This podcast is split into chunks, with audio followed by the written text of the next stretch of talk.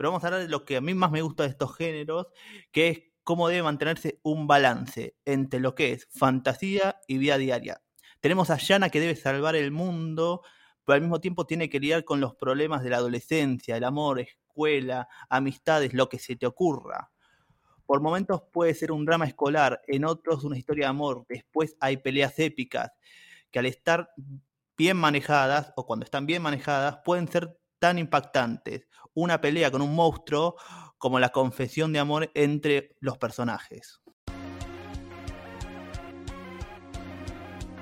Uno en un millón de personas debe estar viendo un anime. Uno en un millón de personas debe estar leyendo un manga.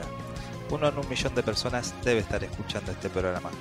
Hola, yo soy Enrico Colica. Y yo soy Damián Mealla. Y esto es Uno en un millón, un podcast de manga y de anime. Hoy vamos a hablar de Yakuban no Hana, una serie de novelas ligeras escritas por Yashichiro Takahashi e ilustradas por Noisi Ito, que en 2005 tuvo su adaptación a manga ilustrado por Ayato Sasakura, y el mismo año fue adaptado al anime por el estudio GC Staff. Elegimos esta serie ya que creemos que tiene todo lo que tiene que tener un mayo yojo, que es un subgénero del anime y del manga de fantasía que tiene como tema principal a niñas o adolescentes poseedoras de algún objeto o poder mágico que las hace especial. Sí, hoy perdemos los perjuicios y vamos a hablar de niñas mágicas. Aviso, no es necesario que exista la magia de este estilo de anime. A pesar del nombre, solo es necesario que exista algún superpoder que sirva para derrotar a su antagonista. Y elegimos a Yakuman no Hana, que es un buen anime que nos representa todo lo maravilloso y encantador que tiene este género, como todo lo horrible y necesario. Sí, hoy hablamos de Majo Yojo, la verdad tenía muchas ganas de hablar de esto, y como todo lo bueno, tiene también todo lo malo este género, como cualquier género, pero lo que vamos a empezar por lo bueno. Yakuban no Yana, para el que no la vio, arranca con Yuji, un pibe normal de preparatoria que sin darse cuenta eh, se mete en una guerra perpetua entre las fuerzas del equilibrio y el desequilibrio, donde conoce a Yana que se encarga em, de mantener el balance de estos dos mundos básicamente una premisa básica, simple, pero efectiva, que es muy común en este género. Sí, lo interesante que tiene la serie es que tiene a dos protagonistas. No solo habla de Yana, que sería la chica con poderes mágicos y que tranquilamente ella sola podría estar en la serie, sino que también nos agrega a Yuji, un chico que tiene que aceptar la realidad de que en su mundo hay villanos que quieren destruir a los humanos.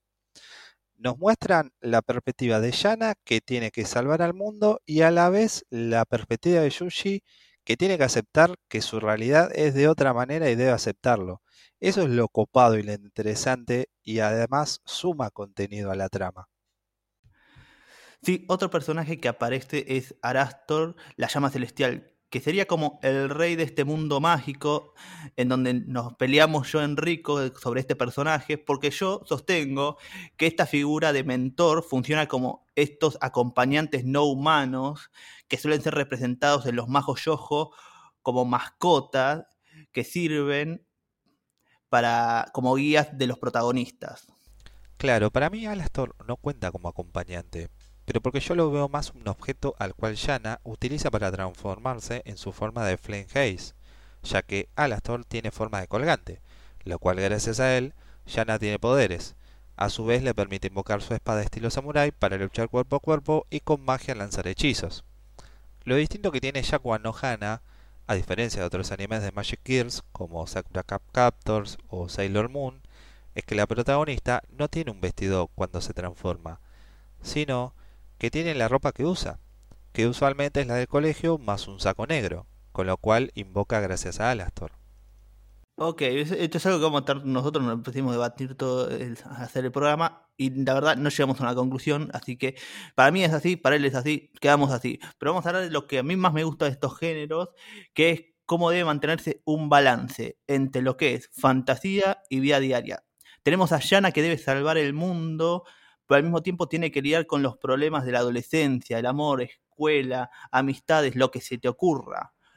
Por momentos puede ser un drama escolar, en otros una historia de amor, después hay peleas épicas, que al estar bien manejadas o cuando están bien manejadas pueden ser tan impactantes. Una pelea con un monstruo como la confesión de amor entre los personajes. Otra cosa que tiene bueno la serie es que Yana no se hace problema por ocultar su segundo lado de salvar al mundo.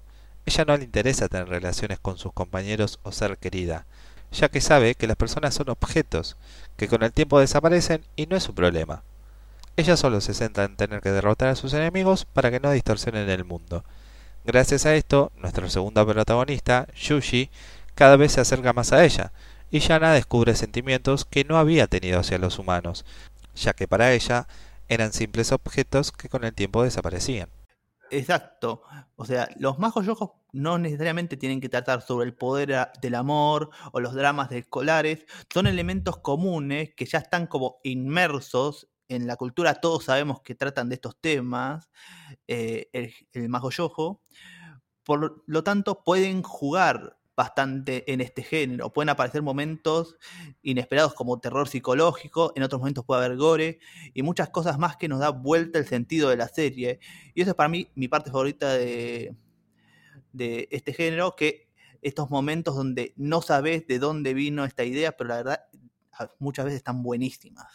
Bueno, justo eso es algo interesante que tiene la serie, porque ya desde el segundo capítulo nos muestran realmente cómo funciona las reglas dentro del mundo de Jakuman no Hana. Cómo van cambiando las cosas que aparecen enemigos y tiene una trama bastante original. Tiene sus dramas escolares, pero entendamos que los personajes que rodean la serie son adolescentes. Es entendible que pueda haber este tipo de cosas. Más allá de eso, juega mucho con lo que dice Damián, que agregan sangre, hay giros inesperados y para mi gusto tiene muy buenos enemigos que son muy originales. Sí, eh, también recordemos que en el anterior capítulo hablamos de Berserk y sobre lo que dijo el autor Kentaro Miura respecto al yojo, que en este tipo de historias es la emoción la que prevalece en lugar de la razón. Y esto es clave. O sea, se puede estar cayendo el mundo, aparece una amenaza que puede destruir el equilibrio, pero Yana capaz hace dos horas se peleó con Yushi y ella sigue estando mal. El yojo es un género que te permite estar mal o estar distraído porque a pesar de todo, la vida sigue. Un evento nos puede preocupar, pero no te vuelve una máquina donde pones toda tu fijación en ese momento. Los personajes conviven con estas emociones tanto dentro como fuera del combate, no pueden elegir en qué momento sentirlo. Es que claro, al ser un yojo, tiene la característica de que el anime contenga emociones en las que podemos empatizar. Yo me imagino que si esta serie la hubiese visto cuando yo tenía 15 años, me hubiera sentido más identificado con los fuertes sentimientos de amor que tienen sus personajes dentro entre sí. De igual manera, eso lo maneja muy bien, ya que nuestra protagonista siempre tiene presente que es una Flame Haze y su deber es destruir a sus enemigos. Más allá de sus problemas románticos, en el momento donde hay peleas, tiene que ponerse seria y destruir a todos los enemigos que estén. Una vez que los haya aniquilado, vuelven otra vez a las clásicas peleas románticas. Pero lo bueno que tiene esto es que le agrega una comedia que rompe con lo serio y nos distrae un poco. Sí, eso es lo bueno que tiene Yakugan no Yana y lo mágico del género. Pero como todo, como ya dijimos, todo lo bueno de la serie y todo lo maravilloso del género, eh, tenemos que pasar y hablar de lo horrible que es o los elementos horribles que tiene. Para mí, para empezar, eh, y esto es obvio, pero no me da tampoco, es que todos los personajes estén tan hipersexualizados. Y si ya sé, es algo global a lo que es anime, totalmente. Y, pero igual me voy a quejar. No puede ser que en el caso de Yakugan no Yana están Astor y Yuji hablando del mundo mágico y las habilidades y un montón de cosas sobre este, esta historia. Y de la nada, mientras ellos hablan en primer plano, nos muestran a Yana bañándose o cambiándose la ropa. Y yo estoy tipo, ¿esto de qué mierda suma la trama? Y es un poco me irrita esta cosa innecesaria. Sí, justo como dijimos, las cosas buenas del anime también tienen sus cosas malas o innecesarias para nuestro gusto en realidad, ya que tranquilamente sin escenas donde nos muestran la ropa interior de la protagonista, escenas donde se la muestra semidesnuda y momentos en donde a algunas chicas se le mueven los pechos cual gelatina de propaganda, todo eso no aporta nada. Son escenas a la cual podrían ponerle algo que sí sume a la historia y la hagan más interesante de lo que ya es. Como dijo Damián, hay una escena de un capítulo donde está Yushi y Alastor teniendo una conversación. Que la conversación en sí es interesante. O sea, suma la trama y es algo copado en que podemos nosotros saber. Pero en vez de seguir la conversación, nos muestran una escena en donde está Yana bañándose. Algo que es totalmente innecesario. Lamentablemente es algo que tiene Japón con su ganas de crear lolis y merchandising a más no poder.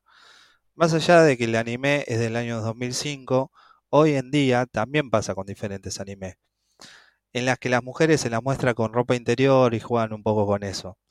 Pero realmente es necesario cuando tenés una buena trama, con buenos personajes, bien creados, el agregarle eso a la serie, para mí lo veo totalmente innecesario. Yo concuerdo, y es algo muy molesto de ver, porque te pone incómodo de seguir esta serie porque decís, la puta madre, ¿por qué pasa esto? Pero también, eh, algo que también me molesta bastante del Majo Yoko, es, vieron que dije que se tiene que mantener un equilibrio entre lo fantasioso y la vida cotidiana. Pero muchas veces pecan terriblemente, como por ejemplo, eh, yo no puedo creer que en un capítulo hay una pelea, en Jacoban no hay una pelea épica donde te muestran que el poder del amor todo lo pueden y vencen un monstruo gigante para que al capítulo siguiente eh, básicamente vayan a la pileta y compiten las chicas en un concurso de trajes de baño. Y sí, va de la mano con lo de la hipersexualización de los personajes, pero entre una pelea épica con una revelación de nuevos poderes y una competencia de traje de baños, hay, creo que hay un punto medio, o sea, se fueron muy exageradamente para otro lado. Sí, igual quitando eso de lado, creo que no hay otra cosa negativa en sí del anime, ya que eso también se debe que dentro del manga de Yakuban no Hana hay páginas donde se le ve a nuestra protagonista o a otras chicas sin ropa. Así que ya debería ser algo más interno de aquellos que estuvieron involucrados en el manga y de la productora por haber agregado esas escenas. En resumen, el anime me parece que está bien hecho. Los personajes están bien animados, tanto las batallas como en general. Tiene una buena trama y agrega un lore bastante interesante donde nos sentimos con ganas de saber más. Gracias por escucharnos. Puedes seguirnos en Instagram como arroba 1 en guion bajo un millón, el lunes numeral. Eh, seguinos que subimos novedades y recomendaciones para acompañar cada capítulo. Si te gustó lo que escuchaste, compartilo. Somos Enrico Colica y Damián Mealla y esto fue Uno en un millón. Hasta la próxima.